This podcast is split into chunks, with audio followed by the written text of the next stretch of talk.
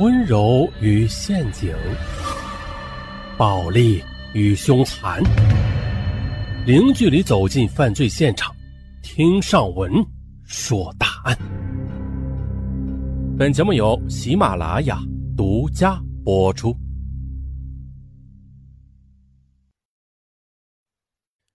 今天咱们来说一下著名悍匪马慈林。而在说马慈林之前呢，尚文要先说一下这个张子强。那张子强很多人都听说过，当年他犯下的大案在中国是排第一的，甚至在世界上都能排上名号。他的名号确实是响当当的倍儿响。张子强曾经绑架李嘉诚的长子，单刀赴会，身绑炸药去了李嘉诚的家里，并且呢，成功的敲诈了十亿多元的港币而闻名世界。那他每一次作案中，与同伙都带着很多武器枪械。一九九七年在内地被抓获时，竟然携带了八百多公斤的烈性炸药，准备偷运到香港。大陆公安在审讯他的时候，要他交代枪支和炸药的来源。他提到了一个中国人都知道的地名平原镇，还说那里除了战斗机、坦克和核武器买不到，其他任何武器都可以买到。由此，我们今天的故事就从什么都可以买到的平远镇说起。那为什么说平远镇是中国人都知道的地名啊？张子强又为什么说平远镇能够买到任何武器呢？平远镇以前叫平远街，地处中国云南省云山州燕山县，全镇有一百一十五个自然村，人口大约是八万左右，属于多民族地区。镇子地处几条公路的交汇处，是交通枢纽和商贸小镇。这个地方以村为单位，仍然是少数民族自治，村长是清一色的非汉族人。嗯，天高皇帝远。九成又都是少数民族啊，这几百年来又都是自治，所以呢，到了解放之后，国家的变更对他们影响不大，很多政府政令只停留在县城，根本传不到农村的。从明代开始，一旦政府影响了少数民族的利益，他们就往往的团结起来对抗。这里有很多少数民族，又以回民最为厉害。为啥厉害呀？回民的心很齐。动辄集中数百甚至上千人闹事，比方说干架的时候，老少男女那是齐上阵，上到七十岁的老头，下到十一二岁的娃娃，甚至妇女都操家伙上。这惹不起我还躲不起吗？我。于是呢，长此以往，历代地方政府对镇的管理就有所顾虑，只能依靠回民村长来控制村子。这些回民村长并不代表政府，而恰恰相反的哈，他是回民的保护者。其中一些村长自己或者直系亲友，呃，就是毒贩或者是枪贩啊，那是非常的混乱。七十年代，平远街曾经出现过回族和瑶族大规模的械斗，最终是调动了部队，这才得以制止。那七十年代以前，平远街还可以镇压得住，一来回民没有武器呀，二来镇上的公安武警较多。必要的时候还可以调动部队，那大体还能够控制局面的。可是，一切的转变在一九七九年，当年呢，对越自卫反击战打响，平远街镇所在的文山州被划为战区，军方忙于打仗，那地方的行政管理不可避免的变松弛了。同样的，平远街原本的高压状态也瞬间的结束了。于是，镇上尤其是农村几乎成了无政府状态。也就是借助这种千载难逢的机会，平远街镇本来就猖獗的地方力量便迅速的发展武装起来，真的成为了无人敢管的化外之地，也是无法无天的罪恶集中营。当时的平远街汇报资料上写道：“说来令人难以置信，在平远街结婚不用领结婚证，居民没有身份证，街道也没有门牌号。”生育也不用搞计划啊，等等，一切都处于无秩序的状态。同时呢，为了避免找麻烦，道路交通管理部门也不敢来此办私车牌证、收养路费；税务部门也不敢来此收取各种税款；工商管理部门也不敢来此收取市场管理费。啊，在这儿是家家私藏武器，贩卖枪支，户户那是经营毒品，社会治安极为混乱，抢劫、伤人甚至杀人，那更是如家常便饭。甚至就连全副武装的公安民警都不敢随便下村走动的。这一切一点都不夸张。在滇西南的司机中有一句顺口溜：“吃饱饭，家足游，平远街上不停留。”从一九七九年开始，平远街各种恶性对抗政府案件不断。比如呢，一九七九年九月二十一日，平远镇新田村的几个人在镇政府门口围着几名镇领导吵闹谩骂。这时呢，平远镇的民警于全璧路过这里，呀，见闹得不太像话啊，就上前劝阻。可是呢，几个闹事的家伙不仅不听，反而高喊：“给这个管闲事的狗杂种点颜色看看！”说着，他们就上前殴打于全璧，而于全璧被打后忍无可忍呐，拔枪自卫。他向天鸣枪示警，可谁知道啊，这些回民早就嚣张惯了。毒贩马里三猛地扑过来夺枪，那争夺中枪走火儿，击中了马里三的大腿。本来袭警抢枪完全可以当场击毙的，可是在这里就等于是捅了马蜂窝呀。只见呢，这些人煽动镇上六百多名回民冲进政府大院啊，用石块、砖头猛击于全璧。被打之后，于全璧被迫再次鸣枪示警，而毒贩马里三他仗着人多势众，一拥而上，将于全璧打晕，那是血流满地。此时，平远街派出所所长邓忠祥他紧急带领几名干警赶到出事现场。不过呢，对方有数百人之多，民警压根不敢正面对抗。只能去极力相劝，他们将晕倒的于全璧偷偷的背到派出所，哎，给藏了起来。可是这里的回民迷信暴力，哪里肯听什么劝阻？他们一窝蜂似的冲进了派出所，瞬间的打倒拦阻的民警，闯进于华碧藏的房间，一阵乱棒乱刀啊！于全碧当场被他们殴打致死。事后经法医检验。于全碧全身伤痕累累，各种刀伤、棍伤不下百处，那是皮开肉绽，惨不忍睹。冲击警察局又杀民警，这还了得呀？可惜啊，在平远街的回民来看，这根本不算什么。这些家伙杀人之后还扬言，如果敢为徐全璧开追悼会，嘿，我们就拿枪把参加追悼会的人全部扫光。迫于他们的淫威，直到九二年平远街严打前，当地政府竟然真的没有开追悼会。要知道啊，这还是一九七九年，当时平远街的黑枪还不算多，不算多就如此夸张啊！随后的十多年，那就更不得了了。相关资料写到当年的场景，让人触目惊心。资料如下：由于平远街是通往中越边境前线的必经之路，在一九七九年至一九八九年中越边境战争时，那军火与物资的必经之路，由此呢，当地回民趁机抢劫和偷盗了许多军火与军用物资。啊，这手里有了枪，毒贩枪贩的胆子那就更壮了。哎，幸亏没大炮啊！在七十年代末八十年代初，毒贩们大多只拥有几把山寨手枪，只能炫耀同道啊，横行乡里。可是自一九七九年以来，战争使得毒贩子们的武器还有数量、质量都发生了很大的变化。比如呢，手枪手榴弹之内已经随处可见了，甚至连冲锋枪、轻机枪、火箭筒也可以搞到。而公安部估计啊，仅在平远街私藏的军用武器弹药，至少可以武装一个野战营。啊，没有办法了。云南省公安厅鉴于这种情况，史无前例地设立了平远街镇公安分局，增派大量警力，以制止日益恶化的治安形势。可结果如何？大家猜到了，成效甚微。因为呢，持军用枪支的回民们根本不把只有几把手枪的公安干警放在眼里。上集的案件里，咱们就说到了，这个军用武器那是比警用武器的威力大得多得多。于是呢，平远街的恶性事件逐年增加。一九八零年到一九八七年，发生较大的暴力抗拒执法事件三十一起。一九八八年四十二起，一九八九年五十八起，一九九零年八十一起，一九九一年高达一百三十起。咱们呢举几个例子。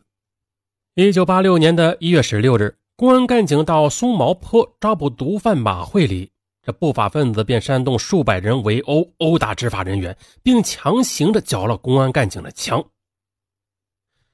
一九八七年六月二十八日，犯罪分子纠集数十人，借口公安人员执法开枪，啊，打砸平远派出所，打伤八名民警。一九八七年十二月三十日，公安人员查处一起违章驾车案时，遭数百人围攻。不法分子打砸平远公安分局和派出所，还用手榴弹炸伤了十五名干警，烧毁警车、档案卷宗，并且放走五名在押犯人。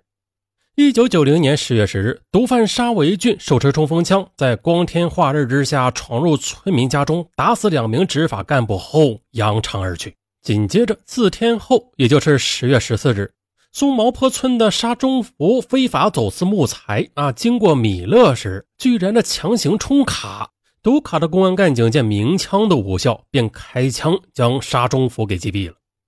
这下这事儿玩大了。果然的，林洪恩、王宝恩等人闻讯了，率领一百二十多人，分乘几辆大卡车到米勒县政府兴师问罪。将三二三国道交通阻断了八小时之久，最后他们要求政府赔偿十万元，否则将再派人带枪来踏平县政府。为了不让事态扩大，弥勒县政府违心的赔偿了四点七万元。一九九一年，各旧市公安干警追查赃车到田心村，这一进村啊，就被几十名手持冲锋枪、手枪的回民给包围了，民警只能赶忙逃走。同年，一名外省警察到平远办案时，被当地回民砍断脚筋，成为残疾。那还没说完呢。一九九二年六月，一辆初来乍到的外地卡车驶入平远，司机将车停在路边小店门口。就在众目睽睽之下，四个当地的流氓便砸烂了卡车玻璃，抢劫驾驶室内的财物。司机大声呼救，却遭一顿毒打，头破血流。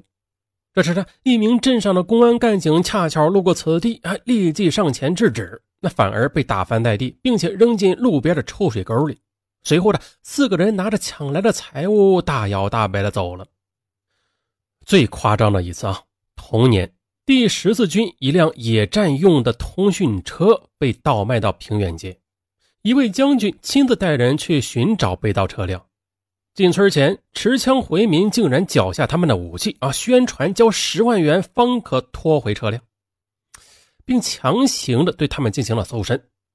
返回昆明之后啊，这位老将军气愤的说：“老子当了一辈子的兵啊，打老蒋的时候也没有这么窝囊过。”最后，镇公安做了大量的工作，部队花了两万元才赎回。以上种种事情不过是冰山一角而已。鉴于平远街实在是无法无天，一九九一年八月，中共云南省委痛下决心，向平远地区派驻了高达近千人的工作组。他们准备用两三年的时间，逐步的解决这一地区的贩毒贩枪问题。可不料的是啊，这些家伙嚣张至极，根本不予理会，甚至公开的进行挑衅。啊！某日，有人竟然打电话给工作组说：“我们刚进了一批枪，今晚要试枪，你们不要惊慌啊！”哈哈哈，这这笑声有点敷衍啊。不过尚文觉得，那歹徒他他他他他就就这么笑啊。在平远街，喜事丧事都要鸣枪，代替了放鞭炮。从七十年代起，平远无论是白天黑夜，那是枪声不断的，令人是胆战心惊的。甚至的，有的毒贩家中客厅的墙壁上就挂着冲锋枪和子弹。有的毒贩甚至公然带着挎着冲锋枪的保镖，在村子里那是大摇大摆、耀武扬威。一九九二年三月三十日，在省民委干部王明良的带领下，文山州政法委书记金寿平亲自带着四名民警去东白泥村呃，抓捕毒贩。毒贩的房子位于公路边上。那金王二人一前一后，刚走进屋呢，一颗六七式手榴弹便在他们脚下轰然的爆炸了。金寿平书记当场被炸的是血肉横飞，当场牺牲，而王明良也被炸倒在地。另外还有两名公安干警负重伤。而毒贩呢，随后和剩余的两名民警隔着房子对射。当增援的人员赶到时，毒贩又纵火烧了房子，逃之夭夭。当人们把金寿平和王明良的尸体从瓦砾中拉出来时，这两个人已经被烧的是面目全非了，惨不忍睹啊！从干部王明良扭曲挣扎的姿势来看，他当时并没有被炸死，而是因为伤重无力爬出，这才被大火给活活烧死的。公然杀害州政法委书记，这恐怕全国没有第二个镇子敢这么干了吧？曾经有一部纪录片中记录了1992年4月，公安部派出秘密工作组进驻平原的情景。只见呢，身着便衣的公安部门特警站在公安分局大门口，不过几分钟就有人来搭讪啊。平远街的毒贩见有外地人来，啊，都主动围上来招揽生意。调查组成员用手比划，嗯嗯，这个枪的样子。啊，毒贩们高高兴兴的引着他们往家里走。这不看不知道，一看吓一跳。地下室里的手枪、冲锋枪、反坦克雷、手榴弹、自动步枪、轻机枪，甚至是四零火箭筒等轻重武器，那是琳琅满目。特警们被惊得目瞪口呆。到了这种地步，政府已经无法回避平原街的问题了。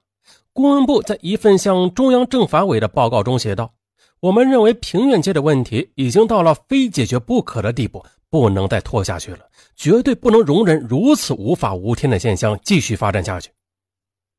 经党中央、国务院批准，中共云南省委、省政府决定采取断然措施，调集武警部队和公安干警，彻底解决平原地区严重犯罪问题，割除这块毒瘤。于是，一场世纪之战即将拉开序幕。八月二十九日，一百多辆军车以拉练为名，连夜的向平远街出发。三千多名军警陆续的开到平远街的附近，其中两千武警、军警在三十七公里长的平远地区形成大军压境和重兵把守的态势。同时，村内也有大部队集结，村外制高点有火力控制，甚至平远街外围二百公里内都到处有武警和交警实施交通管制啊，设卡堵截。同时，在山坡乡间小路上也布下了全副武装的巡逻兵。第二天，授权云南日报发布了有关情况。同时呢，云南日报也刊登了一条消息，消息称，美国的军事卫星发现中国向中越边境集结部队，美国正密切的关注中越边境情况的发展。而越南方面，他们发现，哎，这中国怎么突然集结了大量的兵力啊？以为解放军又要进攻了。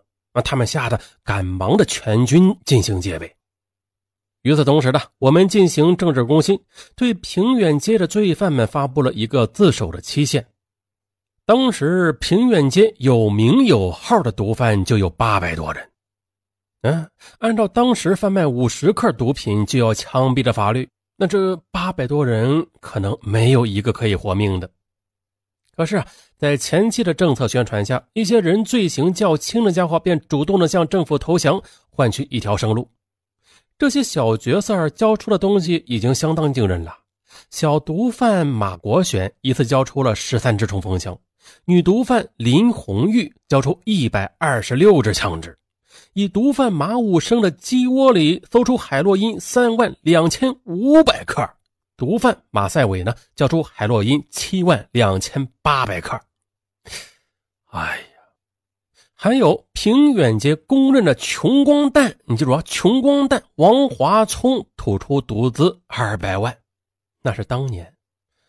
啊，自然的，有投降的，他就有不投降的。有一些罪大恶极的毒贩，他自知难逃一死。其中最厉害的一个就是马慈林。终于说到他了，啊，今天的主角马慈林，三十四岁的马慈林，燕山县小石桥村人，回族。这个家伙是平原地区有名的恶霸和毒贩。他曾经参过军，受过军事训练。退伍以后，他曾经到邻国给土军阀当过保镖，啊，会使用各种苏制的军用枪支，并且呢，马慈林身背多条人命，是个亡命徒。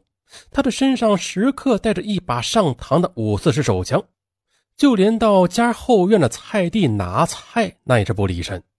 他平时很少出门的，只要出门就一定腰别五四式手枪，要不就肩挎冲锋枪。此人养有四个情妇。马慈林本人还亲手杀害过逮捕他的两名公安干警。马慈林那是穷凶极恶，名声狼藉，就连其他毒贩、枪贩见了他，那也要退避三舍。根据情报，马慈林拥有包括轻机枪在内的很多种军用武器，家里修建的也像城堡一样，非常不好对付。最终的这一项艰巨任务便落到了武警云南总队第三支队二中队一百零一名军警的肩头之上。八月三十一日，进攻战打响了。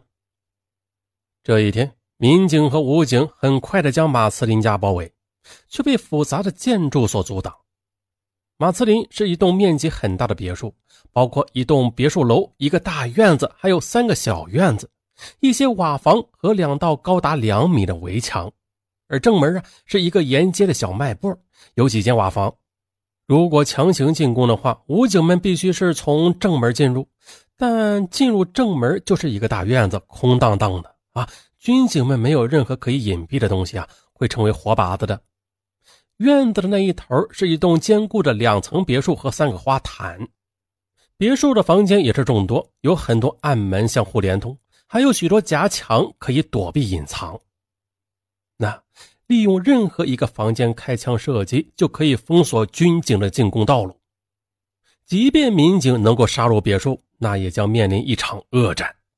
因为呢，马慈林对于建筑仍是极为熟悉的，可以利用暗门、夹墙和过道进而伏击。由此，一个在明，一个在暗，一个有准备，一个没有准备，这仗非常难打。另一道进攻路线，如果是从别墅的后门强攻，则会遇到一个后院、两个厕所和一片菜地。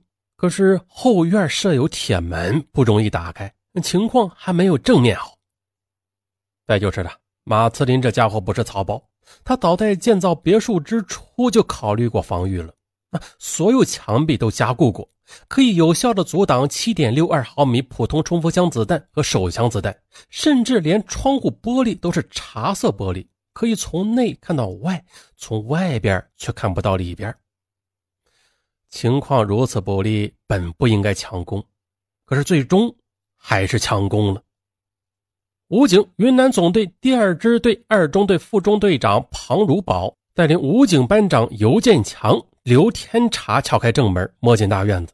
冒险地敲响了别墅的门，他们得到的命令是抓捕歹徒，不能误伤无辜平民。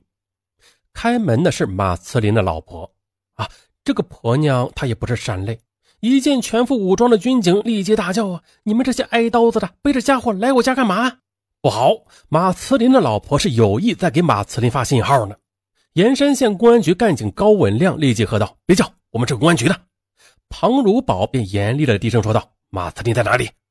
马慈林的老婆说：“前天就去外边了啊，现在也不知道在哪。”随后的这个女人便将门反锁，躲了进去。庞如宝等人反复敲门，交代政策。十多分钟后，他才又打开大门。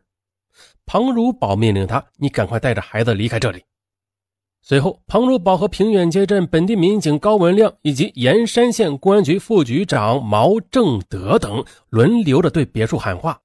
马慈林，你被包围了，赶快放下武器出来投降吧！嗯，可是几分钟过去了，没有任何动静，不能再等了，上吧！好，上！七八名军警冒险冲入别墅，搜索了十分钟，哎，一个人影也没找到。啊，见鬼了！马慈林真的不在吗？突然的，民警尤建强看到一楼一扇窗户闪过一个人影。他立即高喊一声：“小心，有人！”听到这声呼喊，隐藏在房内的马慈林知道已经暴露，他立刻开枪射击。砰砰砰！一串轻机枪子弹射向院子内搜索的几位军警。猝不及防，马关县公安局城关派出所民警黄云高左手和右大腿中弹，一下子便栽倒在地。这是第一个负伤的参战军警。此时，四散在围墙内的军警约有二十人。大部分使用的是七九式冲锋枪，人数还是比较占优势的。可是，当发现战友负伤之后，旁边的马关县公安局内保科民警苏泰德立即用七九式冲锋枪还击，掩护战友撤退。可没想到，七九式冲锋枪射速实在是太快了，弹夹仅有二十发。苏泰德是第一次实战使用这种武器，心情也是比较紧张，连续扣动扳机，结果呢，仅仅扣了三四下扳机，子弹就打光了。可是为了救出战友，苏泰德必须保持持续活力，只好不断的换弹夹。最终是因七九式冲锋枪射速太高，结果短短五分钟内，苏泰德就耗尽了五个弹夹。五个弹夹耗尽之后，可受伤的战友呢，还是没有退下去。苏泰德却已经没有子弹了。按照当时的情况，苏泰德完全可以自行翻过围墙逃走，保住自己的性命。可平时沉默寡言、踏实肯干，被同事戏称为“老黄牛”的苏泰德呢，他则是为了掩护负伤的战友，咬牙没有撤退。可此时他身上只剩下手榴弹，没有办法了，投手榴弹吧。他就连续的向马茨林所在的位置投掷手榴弹，可是谁都知道，面对敌人枪口投掷手榴弹，那是有极大的危险的，稍有不慎就会送命。更别说苏泰德根本看不到马茨林在哪里了。果然的，当他抓起第三枚手榴弹，正准备投掷的时候，一颗子弹击中了腹部。只见马茨林手持一挺轻机枪，另外背着一支五六式冲锋枪，这弹药威力巨大。腹部中弹后不到三分钟，苏泰德就壮烈牺牲，年仅三十七岁。目睹战友遇难，庞如宝极为悲痛。他不顾自己安危，端着冲锋枪从二楼冲下来，对着马慈林可能隐藏的位置扫射。在他的火力掩护下，民警尤建强、刘天茶急忙救护伤员。而遭遇射击时，屋子内的马慈林并不随意还击。这个家伙曾经当过兵。并且在缅甸做保镖时接受过丛林战军事训练，有一定的军事素养。他明白屋内近距离作战不能胡乱扫射，而是要把握时机，精准射击。打完立即要转移阵地。尤其军警有二十多人呢，而他呢就一个人，他只能利用这种打法，尽量的杀伤军警，然后看看是否能够寻找机会逃走。外边。见扫射没有反应，庞如宝便拿起一颗手榴弹扔入房内，轰的一声巨响，屋内火光四射。无奈之下呀，庞如宝冒险冲进一楼屋内，可刚刚冲进去之后，他就遭到躲藏在卧室一角的马慈林的三点射，砰砰砰！庞如宝右臂中弹，肌肉撕裂，血流如注。万幸的是，副中队长庞如宝是武警的训练尖子之一，也有一定的军事素养。中弹之后，他并不慌乱，而是换成左手持枪。他一面向马慈林射击，一面向后撤退。这边马慈林被庞如宝压制，可他不恋战，他转身的逃入旁边的厨房。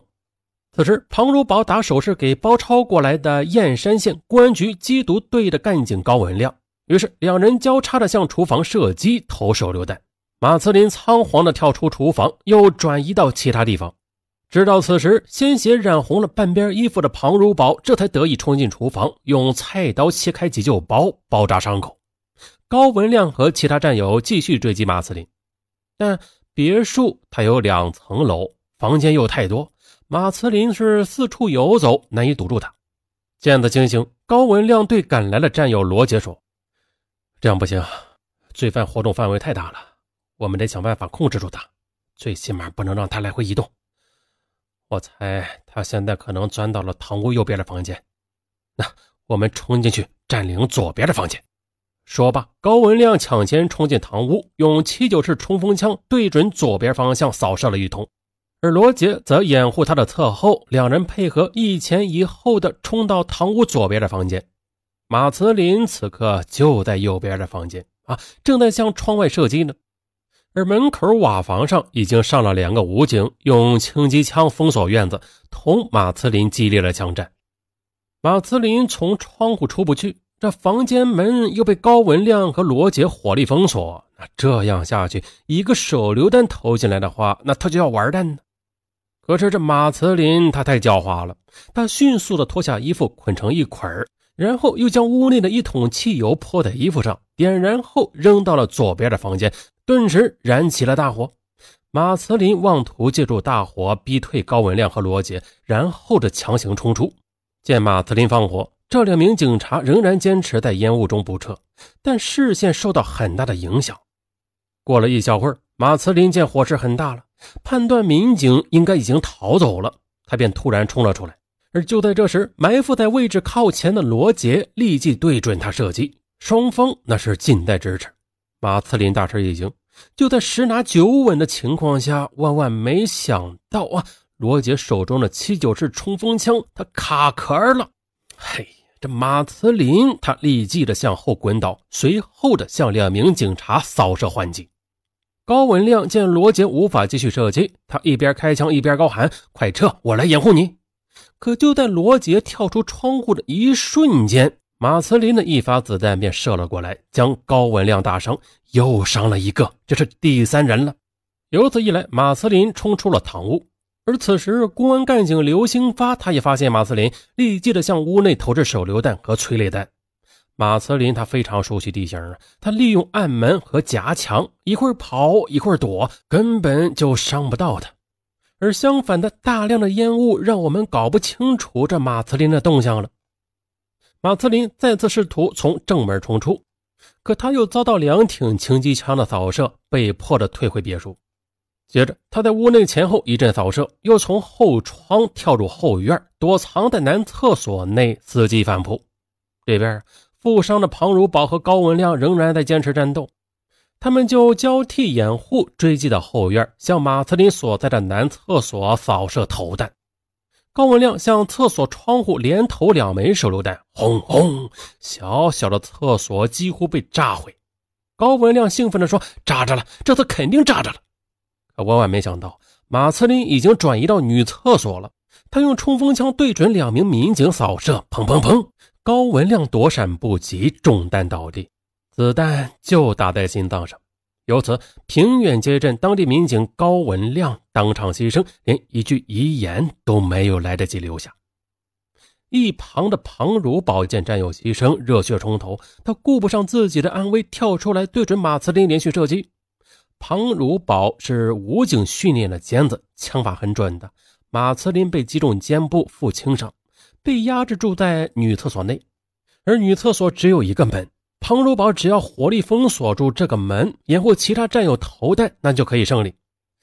可是他身边已经没有别的战友了。更要命的是啊，七九式冲锋枪又因为高射速，二十发子弹瞬间打光了。庞如宝无奈，只得被迫投掷手榴弹。马慈林呢，却早已扔掉携带不方便的轻机枪，他用一把五六式冲锋枪。这把冲锋枪装弹三十发，火力持续性比七九式冲锋枪要好得多。当庞如宝拧开一颗手榴弹盖时，却被马慈林的子弹打中钢盔。子弹击中的是钢盔的正面，距离又非常近，子弹穿透钢盔，在颅内爆炸。庞如宝壮烈牺牲，最终呢，与高文亮倒在了一起。庞如宝的钢盔上文会传到圈子里。感兴趣的朋友可以去看一下。后来，官方资料中写道：庞如宝、高文亮、苏泰德三人的牺牲使参战人员无比悲愤。前指和整个战区的对讲机里十分钟内听不到声音，指挥员、战斗员哽咽的说不出话来。武警云南总队。政治部副主任马敬光听到噩耗，冲出作战指挥室，和副参谋长唐尚林一起亲率特勤中队火速支援。武警、军警和公安干警共有数百人，他们将满腔的仇恨压进枪膛，向马慈林藏身的地方猛烈射击。据说，短短十分钟内，别墅被射中上万发子弹，其中就包括大口径机枪子弹。整个房屋被打得千疮百孔，到处都是火光。见留在现场马上就会被击毙，已负伤的马慈林决定了冒险逃走。可当马慈林爬上围墙企图外逃时，被密集的子弹给击伤，摔倒在围墙外。在外守候的第三支队的军警冲了上去，啊，一起开火，将马慈林打成了马蜂窝。战斗结束了。战斗持续了两个多小时，马慈林身中二十余弹。此战以几十倍的兵力围攻马慈林一人，牺牲了三人。可悲可叹。一九九二年十一月十八日，历时八十一天的严打作战胜利结束了，共收缴海洛因八百九十六公斤，鸦片八十五公斤，其他毒品九十三公斤，枪支九百六十四支，各种子弹四万发，手榴弹、手雷、地雷二百七十八枚，赃款一千零四十七万。